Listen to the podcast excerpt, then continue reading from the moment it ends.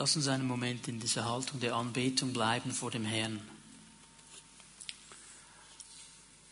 Wir haben gesungen, es geht allein nur um dich. Und ich möchte uns alle einladen, dass wir einen Moment unsere Herzen einfach ausrichten auf den Herrn und uns darüber im Klaren werden. Geht es wirklich nur um dich, Herr? Und wenn da irgendetwas anderes ist, das sich in die Mitte drängen will, das Raum einnehmen will, das dich von deiner Ausrichtung und deiner Priorität für den Herrn wegnehmen will, dann lade ich dich ein, dass du das ganz bewusst jetzt auf die Seite legst und sagst, Herr, ich singe das nicht nur, weil es alle singen. Es ist wirklich das, was ich will. Es geht nur um dich. Lass uns einfach einen Moment vor ihm sein.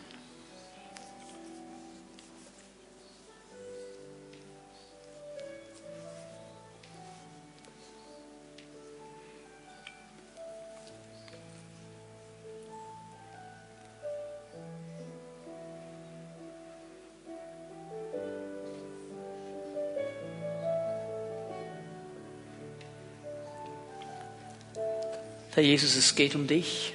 Du bist das Zentrum. Du bist der Mittelpunkt. Wegen dir sind wir zusammengekommen hier. Dich beten wir an, dich preisen wir. Herr, es geht nicht um unsere Lieder.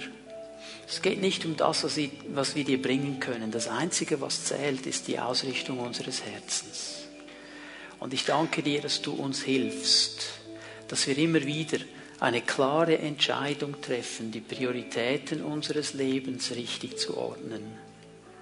Unsere Herzen immer wieder dir darbringen. Und nicht nur sagen, es geht um dich, sondern auch so leben. Und du hilfst uns dabei. Du hilfst uns dabei durch dein Wort, indem du uns immer wieder aufzeigst, was deine Gedanken sind über unsere Leben, was du bereithältst für uns. Und auch heute Morgen, wenn wir einen Schritt weitergehen in dieses Thema der Freiheit hinein, dann bitte ich dich, dass du zu uns sprichst, dass du jedem Einzelnen von uns begegnest, dass jeder Einzelne von uns durch dein Wort ermutigt wird und mehr und mehr freigesetzt wird. Herr, ich danke dir für die Salbung deines Heiligen Geistes, dass du uns das Wort öffnest, dass du hineinsprichst in unsere Leben und dass wir die Kraft deines Wortes erleben heute Morgen. In Jesu Namen. Amen. Bitte nehmt eure Plätze ein. Wir haben in den letzten Wochen damit begonnen, über offene Türen zu sprechen, über Bereiche unseres Lebens, wo wir uns für einen Einfluss des Feindes öffnen können. Das muss nicht so sein, das kann aber sein. Und ich möchte auch heute Morgen über so eine offene Türe sprechen. Mit diesen offenen Türen ist das ja so eine Sache. Es gibt viele Menschen, die vielleicht gar nicht erkannt haben, dass das eigentlich eine offene Türe ist die gar nicht diesen Zusammenhang so gesehen haben, dass man mit dieser Haltung, mit dieser Ausrichtung eben eine Türe öffnen kann. Und darum sprechen wir äh, über diese Dinge, weil das Wort Gottes eine breite Ebene uns aufzeigt und uns helfen möchte, diese Türen zu schließen. Denn dem Feind ist es egal, ob du diese Türe bewusst oder unbewusst offen hast. Das ist ihm egal. Einem Dieb ist es auch egal, ob du vergessen hast, deine Haustüre zuzumachen oder ob du bewusst offen gelassen hast. Er sieht die offene Türe, er kommt rein und schlägt zu. Alles andere ist ihm egal. Und darum sprechen wir über diese offenen Türen, damit der Herr uns helfen kann, diese offenen Türen zu schließen, sollten sie denn da sein in unserem Leben. Und heute Morgen möchte ich über eine ganz große Türe sprechen, über die Türe der Angst. Nicht nur eine Türe, auch eine Fessel, ein sehr, sehr breites Gebiet. Ich kann nicht alles, was man über Angst sagen könnte, in einem Gottesdienst abdecken. Das wäre unmöglich. Da müsste man verschiedene äh, Wochen darüber predigen oder längere Wochen darüber predigen. Ich möchte einen ganz bestimmten Bereich mir anschauen. Bevor ich das aber tue, möchte ich ein Zeugnis weitergeben das ich gehört habe über den, aus dem Kindergottesdienst, nicht über den Kindergottesdienst, aus dem Kindergottesdienst. Manchmal vergessen wir, dass ja neben diesem Erwachsenengottesdienst auch ein Kindergottesdienst stattfindet. Man sieht dann die fünfte, sechste Klasse hier auf den Emporen vielleicht ein bisschen, aber die anderen Klassen, die alle auch noch zusammenkommen und die alle so klassengerecht in ihren Klassen belehrt werden, die einen Lobpreis haben, wie wir ihn haben, einfach auf die Kinder ausgelegt, die eine Belehrung haben, wie wir sie haben, einfach auf die Kinder ausgelegt, dass das auch noch stattfindet. Das dürfen wir nie vergessen. Jetzt höre ich dieses Zeugnis, hat mich so ermutigt, da hat einer dieser Kinder Kinder in seiner Klasse dann den Mut gehabt, vor seinen Freunden auch zu sagen, du, ich habe immer wieder Angst und ich kämpfe mit Angst und ich bin gebunden von Angst. Er hat das erzählt in seiner Kigo-Klasse und, und die anderen Kigo-Schüler, die haben ihm die Hände aufgelegt. Nicht die Leiterin und der Leiter, nicht die Lehrer, der Lehrerin, sondern die anderen Kinder haben gebetet mit ihm. Und Gott hat ihn befreit.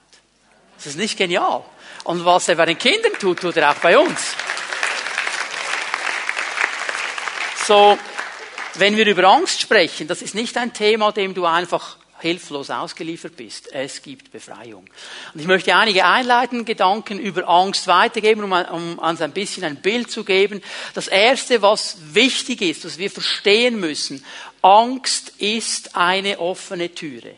Angst bringt uns unter den Einfluss des Feindes. Das ist wichtig, dass wir das verstehen. Ich möchte Angst hier mal definieren. Ich werde es nicht psychologisch definieren, ich werde es nicht medizinisch, wie man es sonst auch noch irgendwie definieren könnte, sondern einfach von der Bibel her. Was ist eine Definition von Angst? Angst ist verdrehter Glaube. Sag's mal so. Angst ist verdrehter Glaube. Wir wissen alle als Christen, wir sollen glauben, wir sollen Vertrauen haben zu Gott. Und wenn du hier mal einen Moment darüber nachdenkst, wenn wir glauben, wenn wir vertrauen, dann öffnen wir uns für den Einfluss Gottes. Jetzt haben wir einen Gegenspieler. Mit denen haben wir schon viel gesprochen, den Dieb, den Wolf, den, wie wir ihn auch nennen möchten, den Schlechter und so weiter. Und er wird alles, was Gott gibt, alles, was Gott tut, alles, was Gott an Segen schenkt, verdrehen. Er ist der Durcheinanderbringen. Er will die Ordnungen Gottes durcheinanderbringen. Luther hat so gesagt, er hat gesagt, der Teufel ist der Affe Gottes. Gesundheit. Er beobachtet, was Gott tut, und er macht es einfach nach, er pervertiert es. Und Gott hat uns ausgerufen, aufgerufen zu glauben, ihm zu vertrauen und uns so seinem Einfluss hinzugeben. Angst ist Glaube an das Nicht-Geschütztsein. Angst ist Glaube an das Nicht-Geschütztsein. Angst ist Glaube, dass das, was mich angreift, was auf mich zukommt, was mich in Frage stellt, stärker ist als das, was mich beschützt. Angst ist eine pervertierte Form des Glaubens. Und wenn wir nur einen Moment mal darüber nachdenken, wenn wir zu Jesus gehören, wenn wir unser Herz geöffnet haben für ihn, wenn er unser Herz hat, dann hat er gesagt, ich beschütze dich. Ich bin dein Schutz. Ich bin die Kraft in deinem Leben. Und darum sagt die Bibel immer und immer und immer wieder, habe keine Angst. Angst ist eine pervertierte Form des Glaubens. Und wenn Gott aktiv wird, wenn wir glauben, so wird der Feind aktiv und bekommt Einfluss, wenn wir Angst haben. Dann öffnen wir uns für ihn.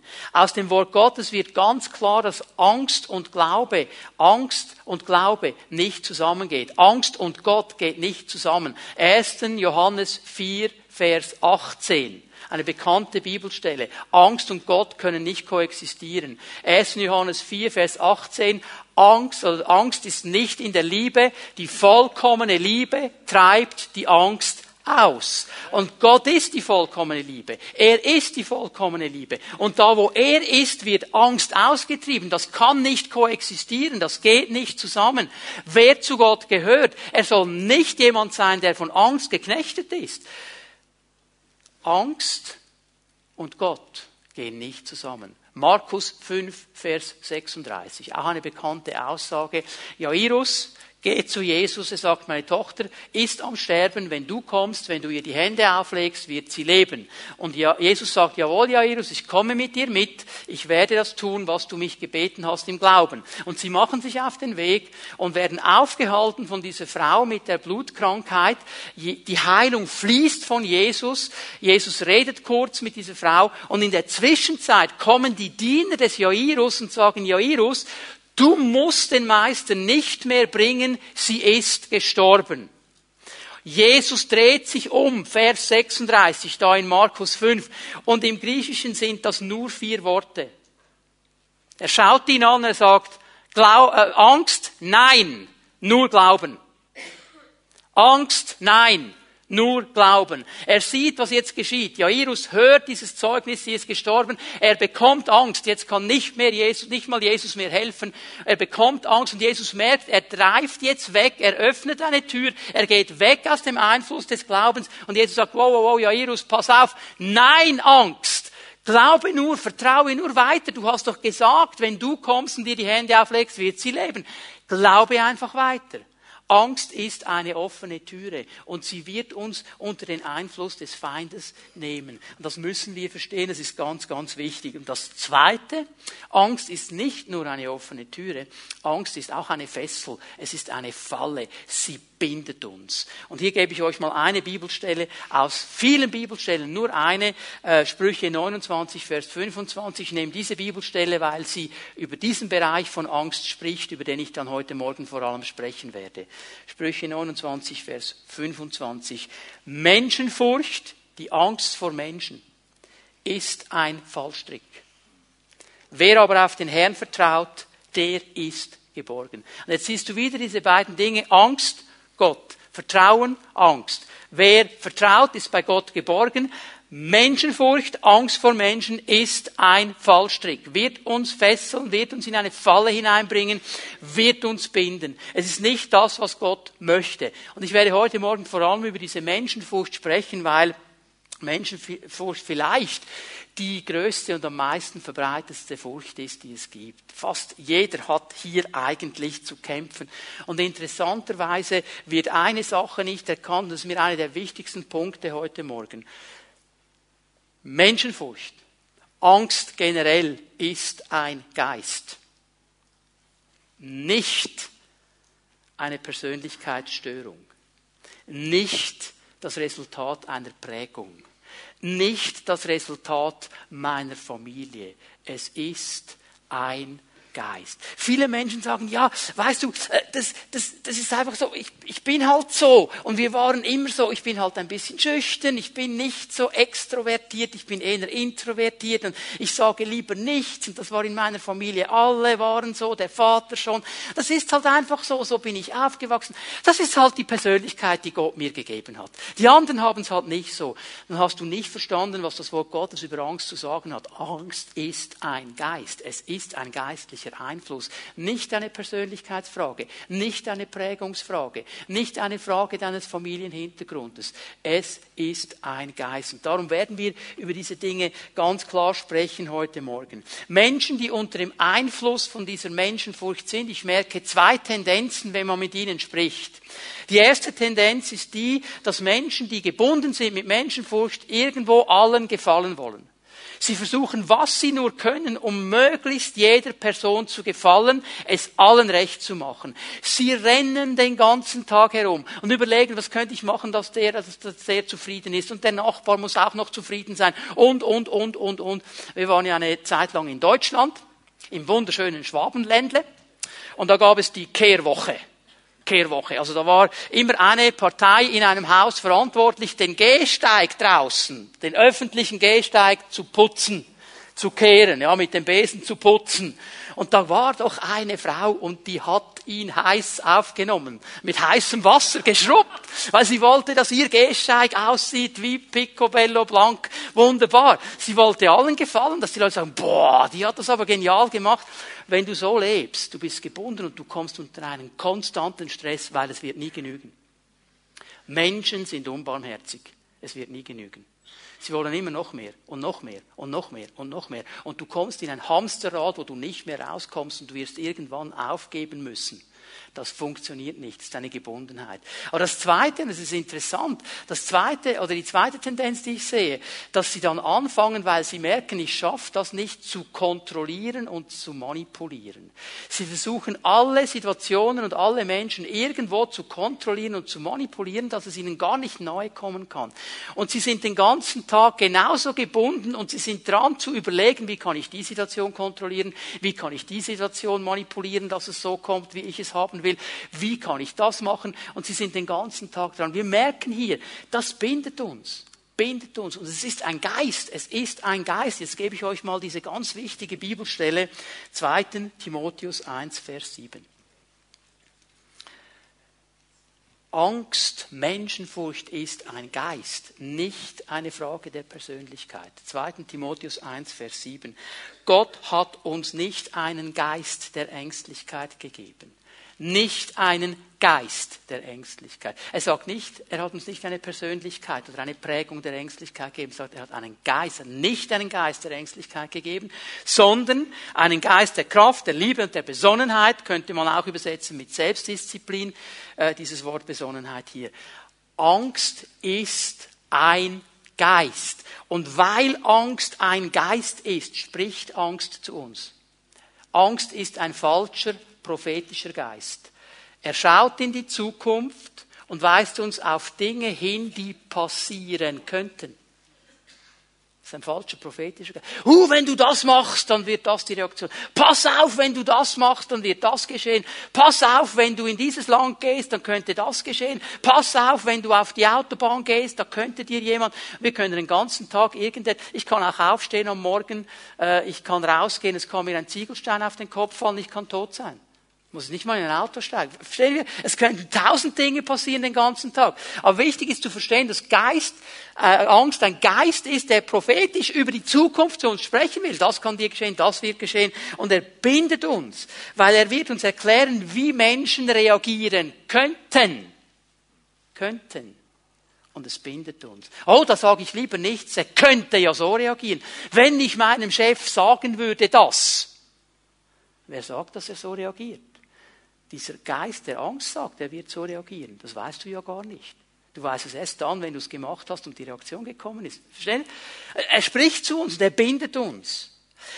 In der Bibel, im Neuen Testament, wir lesen immer wieder eine Aufforderung. Fürchte dich nicht. Auch schon gelesen?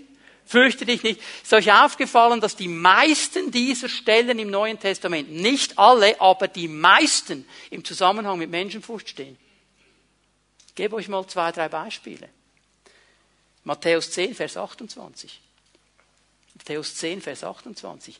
Fürchtet euch nicht vor denen, die den Leib töten können. Die Seele können sie nicht töten. Vor Menschen. Geht um Verfolgung hier. Fürchtet euch nicht vor diesen Menschen. Keine Angst vor ihnen. Einen sollt ihr fürchten. Das ist der Herr, der Kontrolle hat über alles. Und ihn sollen wir ehren. Das ist eine andere Art von Furcht. Das ist Ehrfurcht. Okay? Aber hier geht es ganz klar um Menschen. Die Weihnachtsgeschichte, die wir alle so gut kennen, Maria, der Engel kommt zu ihr, sagt ihr, was ihr geschehen soll und sagt, fürchte dich nicht. Ja, um was geht es hier ganz genau? Wisst ihr, mit so einer Schwangerschaft ist ja so eine Sache. Nach einer gewissen Zeit sieht man's kannst du nicht verbergen, man sieht's einfach. Und jetzt wussten ja in diesem Dorf, wo sie gewohnt haben, alle, dass die Maria zwar verlobt ist mit dem Josef, aber dass die Grenzen ganz klar sind. Vor der Heirat Finger weg. Das ist auch heute noch die Grenze, ganz klar. Sex gehört in die Ehe und nicht außerhalb. Punkt. Das war damals schon so. Weil damals, das ist, jetzt hätte ich fast leider gesagt, das ist heute nicht mehr so. Damals konnte eine junge Frau gesteinigt werden, wenn sie schwanger wurde, außerhalb eines Eheverhältnisses oder schon verlobt worden schwanger wurde. Und der Josef hätte mitgesteinigt werden können, hätte sein können. Okay? Fürchte dich nicht. Ja, jetzt erklär mal den Leuten, nein, nein, nein, es ist nicht so, wie ihr meint. Das war der Heilige Geist. Ja, ja, ja. Wir wissen schon, wie jemand schwanger merkst du jetzt, um was es dem Engel hier geht? Maria, keine Angst, das ist meine Sache. Ich bin dabei, du musst keine Angst haben, ich werde dich da durchbringen. Und der Josef sieht's. Und er überlegt, weil äh, Matthäus 1, Vers 19 und 20, er war ein rechtschaffener Mann. Er hat überlegt, was mache ich jetzt mit dieser Situation? Das ist nicht richtig, was hier geschehen ist. Und er hat überlegt, wie er die Maria jetzt aus dieser Verlobung entlassen könnte und das gut machen könnte, dass sie gut dasteht, dass er gut dasteht, dass keiner Schaden nimmt. Denn wenn er sie einfach heiraten würde, wäre ja das eigentlich ein Schuldgeständnis. Könnte jemand denken, ja klar heiratete sie, hat sie auch schwanger gemacht, oder? Und was begegnet ihm im Traum? Der Herr. Und was sagt er zu ihm? Fürchte dich nicht, nimm sie zu dir. Nimm sie zu dir. Menschenfurcht. Paulus ist daran, Gemeinde zu bauen in Korinth. Und er hat Widerstand. Er hat Widerstand. Und in der Nacht begegnet ihm der Herr Jesus in einem Traum und sagt, Paulus, keine Angst, keine Furcht, weiter predigen, ich habe ein großes Volk in dieser Stadt. Die meisten Stellen im Neuen Testament, wo die Aufforderung kommt, fürchte dich nicht, ist im Zusammenhang mit Menschenfurcht. Jetzt merken wir, wie brisant dieses Thema ist. Wir müssen hier verstehen, dass wir alle zu kämpfen haben. Ich möchte euch heute Morgen drei Aspekte zeigen, warum Menschenfurcht uns bindet und dann in einem vierten Punkt uns auch aufzeigen, wie wir da rauskommen können. Das erste, was wir verstehen müssen, ist, dass Menschenfurcht uns an andere Menschen bindet. Menschenfurcht bindet uns an andere Menschen. Johannes 12, ab Vers 42. Es gab allerdings sogar unter den führenden Männern viele, die an Jesus glaubten. Also in dieser führenden Klasse in Jerusalem, in dieser führenden Schicht gab es viele, sagt die Bibel, viele, die an Jesus glaubten. Nicht nur einige, viele. Aber wegen der Pharisäer bekannten sie sich nicht offen zu ihm. Sie mussten befürchten, aus der Synagoge ausgeschlossen zu werden. Es war ihnen wichtiger, ihr Ansehen bei den Menschen nicht zu verlieren, als bei Gott Anerkennung zu finden. Zwei wichtige Punkte möchte ich hier herausschälen. Angst führt dazu, dass wir uns nicht offen zu Jesus bekennen. Angst vor anderen Menschen. Diese Leute, wenn du sie bei dir in der Hauszelle hast, wenn du mit ihnen alleine zusammen bist, kein Pharisäer in der Nähe, dann hätten die gesagt, ja, ich glaube an Jesus, ich bekenne mich zu ihm. Aber sobald die Pharisäer da waren, die die Autorität hatten, sie aus der Synagoge auszuschließen, was hat das geheißen? Ausschluss aus der Synagoge in der damaligen Zeit hat geheißen, dass deine sozialen Beziehungsnetze aufgelöst werden. Du wurdest ausgestoßen, auch aus den sozialen Beziehungsnetzen. Keine Beziehung mehr und auch dass du durch jedes soziale Netz gefallen bist. Es gab keine AHV, keine IV, gab es zu dieser Zeit nicht. Sozialstelle gab es damals nicht. Das hat die Synagoge abgedeckt. Wer ausgeschlossen wurde aus der Synagoge, fiel durch diese Netze hindurch, war auf sich allein gestellt oder, wenn du an Gott glaubst, musste allein auf Gott vertrauen. Und das war der Punkt hier. Sie hatten Angst, was geschehen könnte, wenn sie sich offen zu Jesus bekennen. Irgendwo innerlich haben sie schon zugestimmt und gesagt, jawohl, ist schon logisch mit dem Jesus und eigentlich haben wir schon verstanden, dass er der Messias ist. Aber wenn es dann darum geht, öffentlich zu stehen und zu sagen, jawohl, das ist das, was in meinem Herzen ist, das glaube ich, dann hatten sie Angst, weil da könnte ja etwas geschehen. Sie glaubten nicht, dass Jesus genug Kraft hat, genug Versorgungspotenzial hat, sie auch in jeder Situation durchzutragen. Das haben sie nicht geglaubt. Ihnen war, und das ist das Zweite, was wir hier sehen, wichtiger, dass sie die Anerkennung der anderen Menschen hatten. Und dieses Wort Anerkennung hier bedeutet die Ehre, den Lob. Sie wollten, dass die Pharisäer sie ehren. Boah, ja, der Josephus, das ist ein guter Jude, der ist jeden Tag, jeden Sabbat in der Synagoge und der gibt die Opfer und er ist immer im Tempel und, und, und. Lob, Ehre. Aber dass er eigentlich gar nicht mehr an diese Dinge glaubte, weil er verstanden hat, wer Jesus ist, nämlich der Messias, das hätte er nie öffentlich gesagt. Aber es war ihm wichtiger, als dass Gott ihm auf die Schulter klopft und sagt, gut gemacht, du bist ein treuer Knecht, du hast mich bekannt vor den Menschen, ich werde dich vor dem Vater bekennen. Das war ihnen nicht so wichtig. Und es ist interessant, dass ja im Johannesevangelium das ein konstantes Thema ist. Ich gebe euch hier eine Stelle aus Johannes 5, Vers 44. Jesus greift hier äh, diese Leute an und sagt, wie solltet ihr auch glauben können? Wie könnt ihr glauben? Anders gesagt, ihr könnt gar nicht glauben. Warum nicht? Warum nicht? Bei euch ist jeder darauf aus, von den anderen Anerkennung zu bekommen. Nur die Anerkennung bei dem einen wahren Gott, die sucht ihr nicht. Ihr sucht das Lob und die Ehre von den Menschen, aber das Lob und die Ehre Gottes sucht ihr nicht. Die Anerkennung Gottes sucht ihr nicht. Er sagt, in diesem Moment ist Glaube nicht möglich. Ich möchte hier eine Unterscheidung machen, von was für einem Glauben spricht Jesus. Er spricht von einem Herzensglauben, nicht von einem Scheinglauben, nicht von einer intellektuellen Zustimmung, es ist richtig, an Jesus zu glauben. Denn weißt du, die Bibel macht eine Sache klar, wenn ich in meinem Herzen glaube, wird das sichtbar in meinem Leben. Es hat immer einen Ausfluss. Was mein Herz bestimmt, ob die Entscheidung für Jesus eine Herzensentscheidung ist, das wird einen Ausfluss haben in meinem Leben. Immer. Immer. Als ich mich für Jesus bekehrt habe, zu ihm bekehrt habe, für ihn entschieden habe, mit ihm vorwärts gegangen bin, ich konnte nicht warten, bis wieder Sonntag war dass ich wieder in den Gottesdienst, Hauszählen gab es damals noch nicht. Ich konnte nicht warten. Und wenn der Pastor gesagt hat am Sonntagmorgen Amen, bis nächste Woche, war ich enttäuscht. Ich habe gedacht, ich schaffe das nicht, bis ich wieder Lobpreis habe. Also Lobpreis, einfach, dass ihr wisst, wie das damals war. Die Frau des Gemeindeleiters am Piano und der Jugend, äh, Jugendpastor an der Gitarre. Und dann haben wir Pfingstjubel gesungen zu einem großen Teil. Das war Lobpreis damals. Ich konnte nicht warten. Ja, Moment mal, du warst doch mal DJ. Jawohl, ich konnte nicht warten, weil da ist etwas Neues passiert in mir. Jesus ist der Herr meines Lebens. Ich konnte nicht warten, bis ich mit meinen Brüdern wieder singen konnte. Und wenn wir gesungen haben, welch ein Freund ist unser Jesus, Stern, auf den ich schaue und so weiter. Wunderbar. Ich konnte nicht warten. Wenn etwas in meinem Herzen geschieht, hat es einen Ausfluss und eine Auswirkung, es wird sichtbar. Wenn ich nur intellektuell zustimme, dann ist mir wichtiger, was die Menschen sagen. Die Frage, die Jesus uns hier stellt heute Morgen, hey, bin ich wirklich auf dem Thron deines Herzens? Ich möchte euch eine Bibelstelle zeigen. Jesaja 6, Vers 1. Vielleicht denkst du jetzt, was hat das jetzt mit dem Thema zu tun? Warte mal einen Moment. Jesaja 6, Vers 1. Im Todesjahr des Königs Usia sah ich den Herrn sitzen auf einem hohen und erhabenen Thron, und seine Säume erfüllten den Tempel. Der zweite Teil ist mir wichtig. Der hohe, erhabene Thron, auf dem der Herr sitzt, und seine Säume, die den Tempel erfüllen. Übrigens, ähm, Johannes 12 erklärt uns, was Jesaja hier gesehen hat. Er hat Jesus gesehen. Kannst du nachlesen, Johannes 12, ich weiß die Vers nicht genau, liest das ganze Kapitel. Aber er hat Jesus gesehen auf dem Thron. Okay? Nun, die Frage, die ich dir stellen möchte. Was ist der Tempel im Neuen Testament? Was ist der Tempel im Neuen Testament? Mein Leib. Mein Leib. Wisst ihr nicht, dass euer Leib der Tempel Gottes ist, in dem der Heilige Geist wohnt? Wer sitzt auf dem Thron deines Tempels.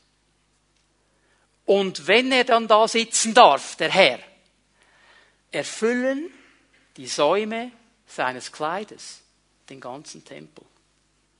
Erfüllen die Säume seines Kleides den ganzen Tempel. Ist für uns nicht ganz klar, um was es hier geht. Aber all die Leute, die damals Jesaja zugehört haben, als er das erklärt hat, die wussten genau, was jetzt hier angesprochen wird. Denn die Säume des Kleides hatten eine doppelte Bedeutung und die kannte jeder im damaligen Umfeld der damaligen Kultur. Die Säume hatten eine Bedeutung in rechtlicher Hinsicht. Wenn ein Bund geschlossen worden ist und man die Bundesvorgaben aufgeschrieben hat, dann wurden diese Bundesvorgaben unterschrieben von beiden Parteien. Nur war es in der damaligen Zeit so, dass viele, viele Menschen nicht lesen und nicht schreiben konnten. Auch die Könige konnten zum Teil nicht lesen und schreiben. Sie hatten Schriftgelehrte, die das für sie machten. Ist euch mal aufgefallen, dass der eine König sich äh, die Schriftrolle vorlesen lässt? Hätte es ja selber lesen können, oder? Also nicht alle konnten da lesen, das ist nicht so wie heute. Und wie machen wir es heute, wenn jemand einen Bund unterschreiben müsste, der nicht schreiben kann? X, oder? 3x, das ist meine Unterschrift, kann ich schreiben. In der damaligen Zeit war es so, wenn er nicht mit seinem Namen unterschreiben konnte, da wurde ein Daumenabdruck genommen, Fingerabdruck, und dieser Abdruck konnte an zwei Orten abgelegt werden. Entweder auf der Bundesurkunde oder am Saum des Gewandes. Und somit hat der Saum des Gewandes die Bedeutung, dass überall da, wo die Berührung ausgeht, eine Verbindung hergestellt wird, wie in einem Bund. Was mir gehört, gehört dir. Was dir gehört, gehört mir. Wir sind miteinander verbunden. Mit anderen Worten, wenn Jesaja sagt, der Saum seines Kleides erfüllt den ganzen Tempel und sagt Jesus, ich bin verbunden mit diesem Tempel. Dieser Tempel soll mir gehören. Ich will durch diesen Tempel wirken. Wie stark dürfen die Säume des Gewandes von Jesus deinen Tempel ausfüllen? Sitzt er auf dem Thron, aber in gewissen Gebieten sagst du, nein, nein, nein, hier darfst du nicht ausfüllen, das ist mein Gebiet. Die zweite Bedeutung ist eine ganz starke Beziehungsbedeutung. Wenn jemand den Saum eines Kleides einer Person berührt hat, hat die berührende Person damit ausgedrückt, ich unterordne mich der Person, deren Saum ich berührt habe. Denk noch einmal an die Frau mit der Blutkrankheit. Wenn ich nur den Saum seines Kleides berühre. Und indem sie das gemacht hat, hat sie sich völlig Jesus unterordnet. Sie hat gesagt, Jesus, ich erwarte nichts mehr von den Ärzten, ich erwarte es nur noch von dir. Du kannst heilen. Und wenn ich dich berühre, dann erwarte ich, dass deine Kraft ausgeht. Das Berühren der Säume des Herrn bedeutet, Herr, du bist der König, ich unterordne mich dir. Ich werde mich nicht anderen Dingen hingeben und ich werde mich vor nichts fürchten, ich gebe nur dir die Ehrfurcht. Das ist der Gedanke hier. Das müssen wir verstehen. Wir müssen auch verstehen, ihr Lieben, wir müssen auch verstehen, dass wenn ich die Türe öffne für Menschenfurcht, dass ich gebunden werde und, und ich eigentlich den Saum von Menschen berühre. Ich binde mich an sie. Es ist mir wichtiger, was Sie sagen könnten, weder was der Herr sagt. Es ist mir wichtiger, was Sie denken könnten, weder was der Herr sagt. Bindet uns an Menschen. Das Zweite, was Menschenfurcht tut, sie bindet uns nicht nur an Menschen, sie entfernt uns auch von Gott. Sie entfernt uns auch von Gott. Ich möchte eine Geschichte mir mit euch anschauen, eine sehr bekannte Geschichte, die wir bewusst mal unter diesem Blickwinkel der Menschenfurcht uns anschauen. Äh, Lukas 22 ab Vers 54 ist die Geschichte der Festnahme Jesus. Ähm, wir lesen mal Vers 54 an. Die Männer packten Jesus, führten ihn ab, brachten ihn in den Palast des Hohenpriesters. Petrus folgte ihnen in einiger Entfernung. Sehr interessant. Petrus war immer ganz nah bei Jesus der war so nah bei ihm, als die Leute kamen und ihn festnahmen im Garten Gethsemane, dass er noch das Schwert gezückt hat und ihn verteidigen wollte. Und jetzt geschieht plötzlich etwas. Jetzt merkt er, ich komme so nicht weiter, das wird mir nicht helfen. Und jetzt folgt er Jesus in einiger Entfernung. Jetzt wird schon mal so etwas ausgedrückt von diesem wegbringen. Und dann geht er hinein in diesen Hof, da sind die Leute, die Diener des hohen Priesters, um ein Kohlenfeuer herum, weil es kalt war. Und in diesem Kohlenfeuer, und wisst ihr, Leute, überlegt mal, Kohlenfeuer, Kohlenfeuer. Nicht, nicht ein Holzfeuer, Kohlenfeuer, das hat nur geglüht. Und da gab es keine Straßenlampen zu dieser Zeit. Das war relativ dunkel. Und wenn das jetzt so wäre, wir hätten diese Dunkelheit und ich habe hier das Kohlenfeuer, das ein bisschen glüht, dann müsste ich wahrscheinlich extrem gut hinschauen, um herauszufinden, wer ist der Tom, wer ist der Matthias hier. Schwierig. Also die war ja gar nicht sicher. Bist du nicht auch einer von denen? Und jetzt bekommt er das Muffensausen. Nein, nein, nein, nein, nein, nein, nein, nein, nein, nein, nein, nein. Jetzt, jetzt, jetzt hat er Angst. Vor den Soldaten hat er keine Angst. Vor den römischen Legionären hat er keine Angst. Aber vor dieser Dienerin hat er Angst, die da sagte, du bist doch auch einer von denen. Und dann kommt noch einer und noch einer. Dreimal. Und er bindet sich und er bindet sich mit dieser Menschenfurcht und er geht weg von Jesus. Und jetzt kommt Vers 61 in diesem Text. Da wandte sich der Herr um und blickte Petrus an der war nicht mehr neu. Blickt ihn an. Petrus erinnerte sich daran, wie der Herr zu ihm gesagt hatte, bevor der Hahn heute Nacht kräht, wirst du mich dreimal verleugnen. Er ging hinaus und weinte in bitterer Verzweiflung. Jetzt ist er getrennt, jetzt ist er ganz draußen, jetzt ist er ganz weg. Erinnert ihr euch an den Anfang von Lukas 22? Simon, Simon, der Satan hat eurer begehrt, dich zu schütteln. Ich habe für dich gebetet. Wenn du zurückkommst. Mit anderen Worten, du bist weg, du wirst eine Zeit weg sein. Wenn du zurückkommst, dann stärke deine Brüder. Das ist das, was jetzt hier geschieht. Menschenfurcht bindet uns nicht nur an andere Menschen. Wir machen das, was sie wollen. Wir sagen das, was sie hören wollen. Es nimmt uns auch weg vom Herrn. Und jetzt blickt Jesus diesen Petrus an. Und weißt du, dieser Blick, der ist mir jetzt wichtig. Jesus weiß ganz genau, was in unserem Herzen ist. Er weiß es ganz genau. Und dieser Blick war kein Blick der Verdammnis. Dieser Blick war auch nicht ein Blick der Enttäuschung, sage ich jetzt mal, weil Jesus wusste genau, was in unseren Herzen ist. Es ist ganz interessant, dass dieses Wort, das hier gebraucht wird, ist nicht das normale Wort, das üblicherweise gebraucht wird in der griechischen Sprache für einen Blick. Wenn wir einfach einen Blick, ich schaue den Thorsten an oder den Markus, wie er alle heißt, ich schaue einen an, dann würde ein anderes Wort gebraucht werden. Dieses Wort, das hier gebraucht wird, hat eine ganz, ganz, ganz spezielle Bedeutung. Es beschreibt einen Blick der Interesse, der Liebe und der Annahme. So hat er ihn angeschaut. Interessiert, voller Liebe und voller Annahme. Es ist dieser Blick, der wird noch einmal beschrieben im Neuen Testament in Johannes 1, Vers 42. Das ist das einzige Mal, wo dieses Wort noch so vorkommt. Da nahm er ihn mit Jesus. Und Jesus blickte ihn an und sagte, du bist Simon, der Sohn des Johannes, du sollst Kephas heißen. Du sollst der Fels sein.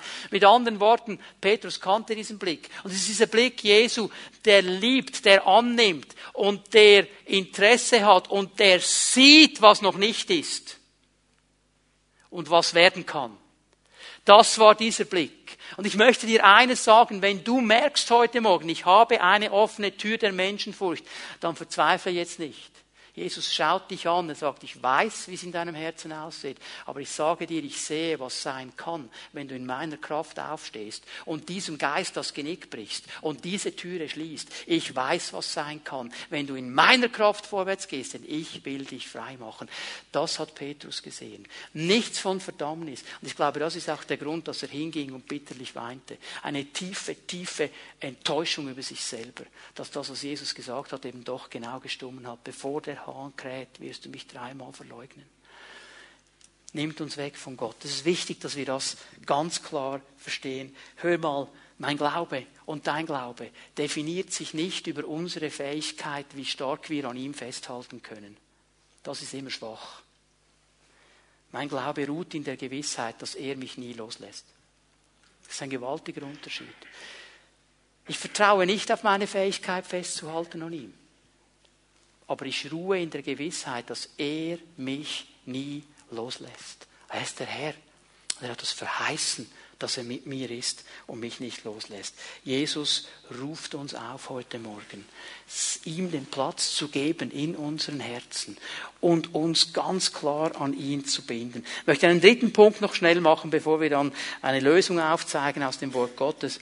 Menschenfurcht bindet uns an Menschen. Menschenfurcht entfernt uns von Gott. Menschenfurcht bindet andere durch uns. Das ist interessant, wenn wir diesen Gedanken mal ein bisschen weiterspielen. Sie bindet auch andere.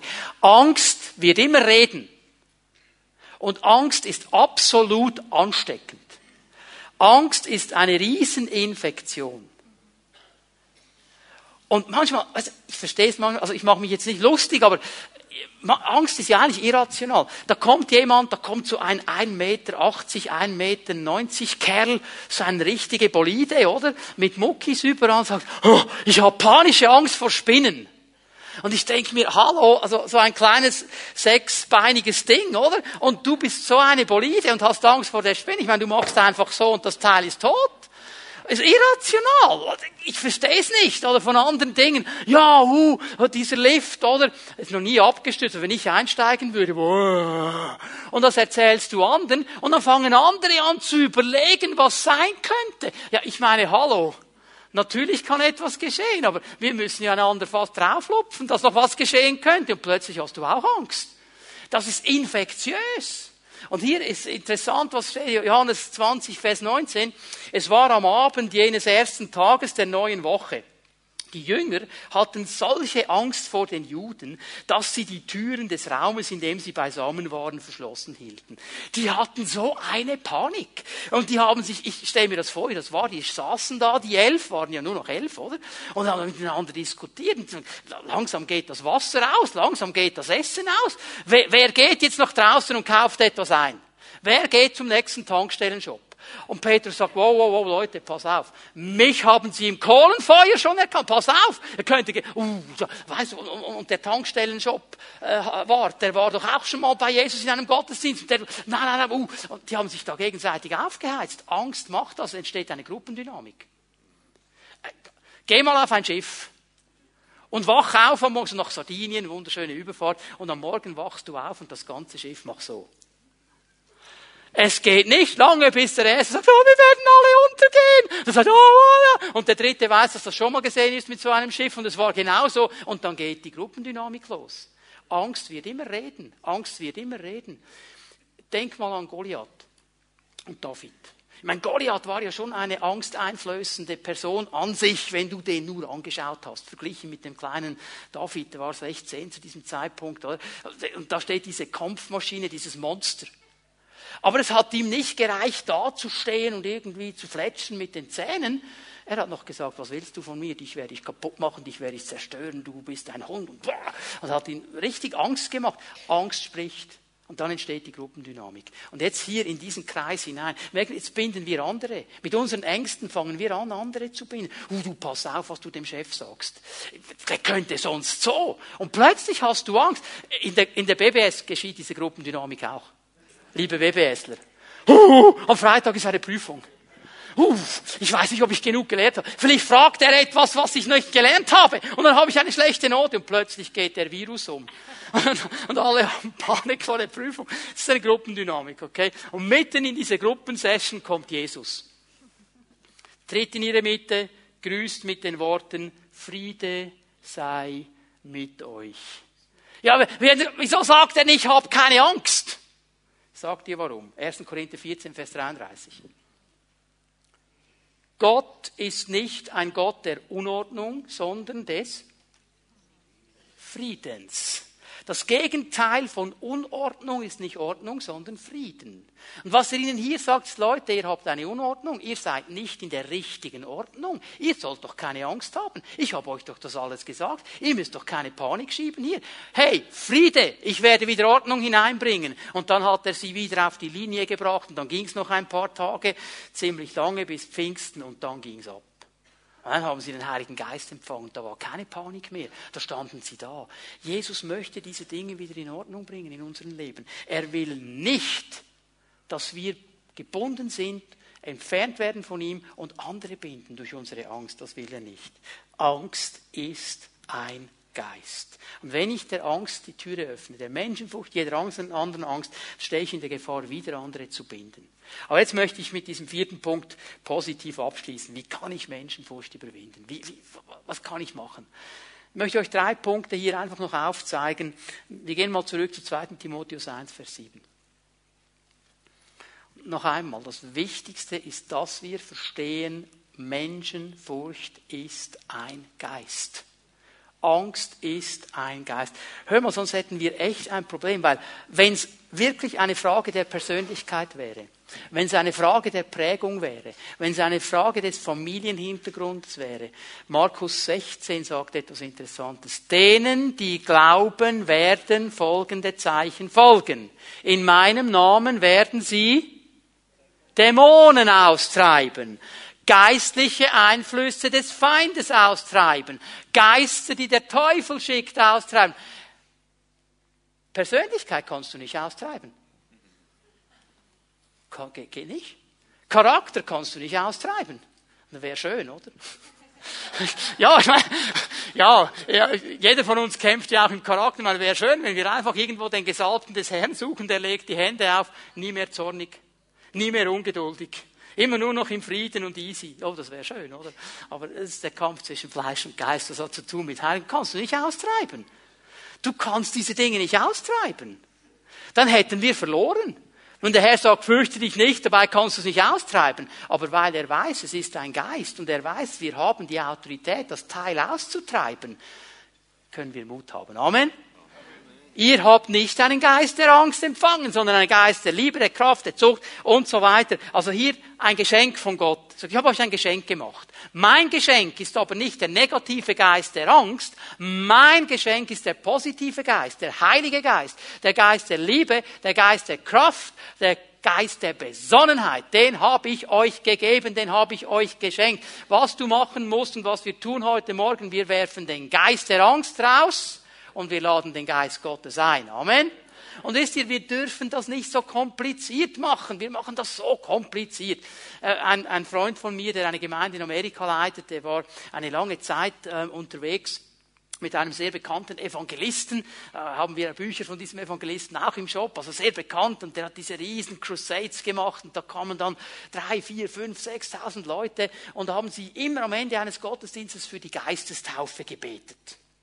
Und da waren dann vielleicht 400, 500 Leute, die die Geistestaufe wollten. Und der war verantwortlich, mein Freund war verantwortlich, das zu machen. Okay? Also jetzt, jetzt hat er sich irgendwas einfallen lassen müssen, wie er das macht mit diesen 500 Leuten. Wie kann er sie da durchbringen? Und er hat so seinen Weg gemacht, macht das immer so, macht das immer so, macht das immer so. Und dann mit der Zeit hat er sich daran gewöhnt und sagte, einmal war ich so müde. Wir hatten so einen Riesenstress. Und ich war, ja, ich schlief fast im Stehen ein. Und irgendwie kam dann mein Job, nicht Geistestaufe, die Leute standen alle vor mir. Und irgendwie in meiner Müdigkeit bringe ich etwas durcheinander. Und ich habe gesagt, steht auf ein Bein und schließt die Augen anstatt er hebt die Hände, schließt die Augen, oder? Und er sagt, in dem Moment, wo ich das sage, wird mir klar, was ich gesagt habe. Und da steht dieses mexikanische Ehepaar ganz vorne so. Und sie sagt zu ihm, Pedro, jetzt weiß ich, was wir in all den Jahren falsch gemacht haben. Wir machen das immer so kompliziert, oder? Und das System und das System. Lukas 11, Vers 13. Lukas 11, Vers 13.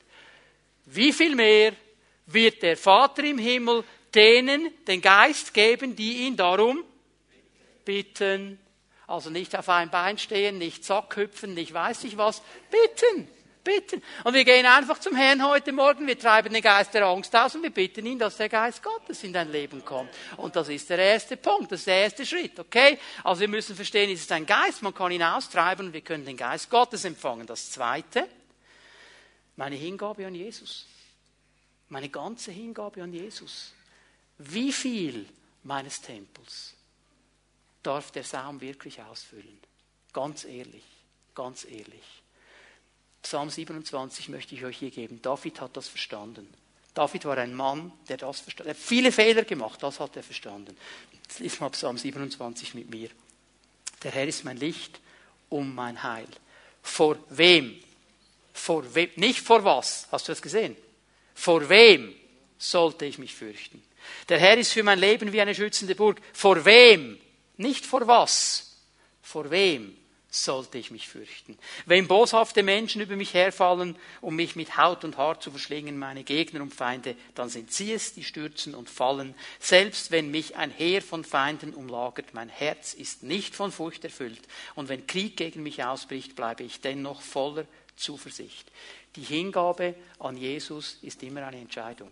Ist immer eine Entscheidung. Eine Entscheidung, die ich immer wieder treffe. Und David hat sich entschieden, in diesen Situationen drin auf den Herrn zu vertrauen. Und bitte, beachte eines mal hier. Hingabe an Gott heißt nicht zu verneinen, was mich bedroht. Er hat nicht gesagt, es ist gar nichts da. Nichts da.